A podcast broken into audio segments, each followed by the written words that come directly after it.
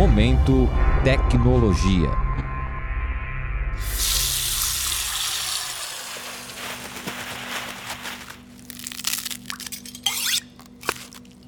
A detecção de substâncias tóxicas em alimentos é essencial para a manutenção da saúde pública. E fazer isso de forma fácil, rápida e sem custos é o desafio da indústria. Eu sou Cinderela Caldeira e é sobre isso que vamos ver no episódio de hoje do Momento Tecnologia. Pesquisadores da USP desenvolveram uma luva que detecta pesticidas em alimentos por meio de sensores embutidos.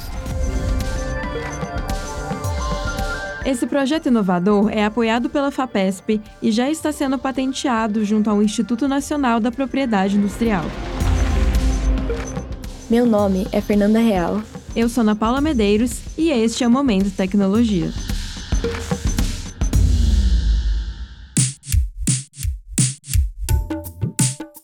A luva de detecção de pesticidas promete trazer impactos positivos ao mercado. Um desses impactos, de acordo com Paulo Augusto Raimundo Pereira, pesquisador do Instituto de Física de São Carlos da USP, envolve auxiliar as agências de regulação e controle. Aqui no Brasil, a Anvisa, o Ministério da Agricultura, Pecuária e Abastecimento e o IBAMA, e também as agências internacionais para monitorar o uso, no caso dos pesticidas que são proibidos, já no caso dos legalizados, se a quantidade que está sendo usada está de acordo com o permitido pela regulamentação vigente. Ele também cita o impacto na chamada agricultura de precisão, que utiliza tecnologias avançadas para avaliar mais precisamente as condições das áreas de atividades agrônomas. Os agricultores poderão monitorar a presença e a concentração dos pesticidas na lavoura, tomar a decisão se é necessário uma reaplicação e também se a pulverização dos pesticidas está ocorrendo de maneira homogênea no campo.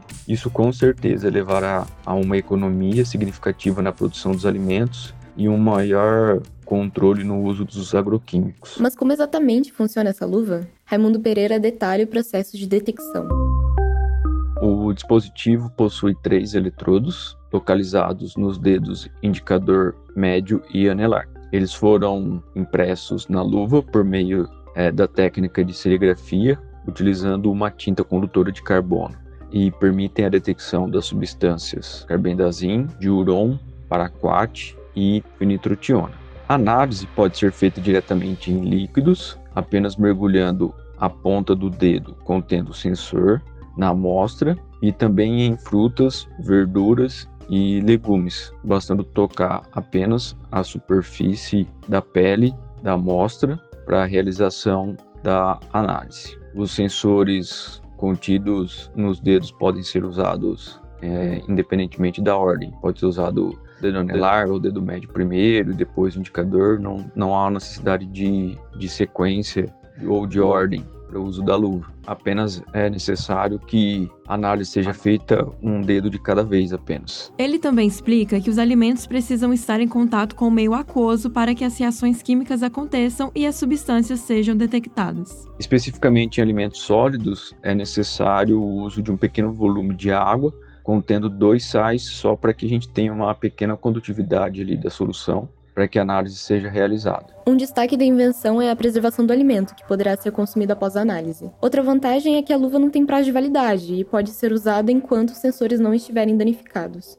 Sobre isso, o coautor da pesquisa, Oswaldo Novaes de Oliveira Júnior, afirmou ao Jornal da USP que os sensores podem ser danificados por solventes orgânicos, como álcool e acetona, ou por contatos mecânicos, e deu exemplo de um arranhão em sua superfície. O protótipo conta com materiais específicos de carbono que conferem seletividade aos sensores devido às propriedades que cada um possui. A superfície química, por exemplo, e há uma interação específica porque cada pesticida possui uma estrutura molecular diferente Portanto, eles terão uma interação com a superfície dos sensores diferente também.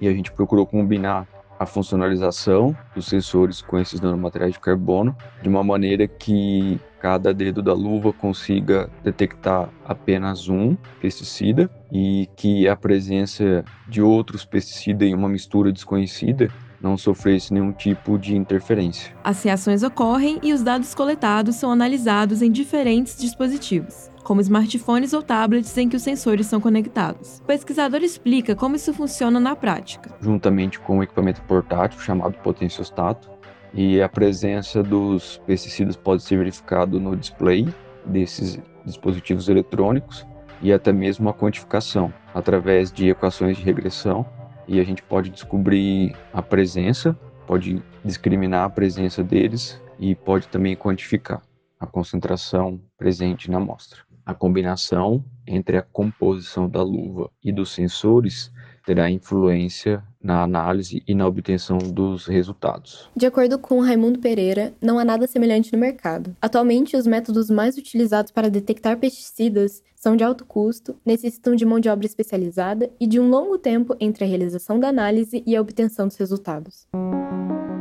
Muitas vezes, o alimento já foi consumido ou já foi dado um, um destino para ele. Somente depois de um bom tempo é que é obtido o resultado dessas análises. Já os sensores, eles são uma alternativa a essas técnicas convencionais, pois a partir de análises confiáveis, simples e robustas, fornece uma informação analítica rápida, em loco e com baixo custo. Segundo o pesquisador, o custo do dispositivo é basicamente o custo da luva, e ele espera já conseguir levá-lo ao mercado.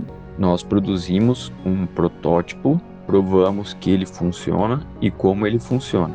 Agora a próxima etapa é produzir em larga escala e comercializar. Neste episódio, nós falamos com Paulo Augusto Raimundo Pereira, pesquisador do Instituto de Física de São Carlos da USP. Ele falou sobre uma luva que detecta pesticidas desenvolvida na USP, um projeto inovador para o mercado. Este é o Momento Tecnologia, um podcast que pretende mostrar as pesquisas desenvolvidas na universidade da bancada ao mercado. A edição de som é de Guilherme Fiorentini. Composição musical é do André Leite. Com edição geral, minha, Cinderela Caldeira. O Momento Tecnologia é uma produção do Jornal da USP e você pode nos encontrar nos principais agregadores de podcast e no site do Jornal da USP.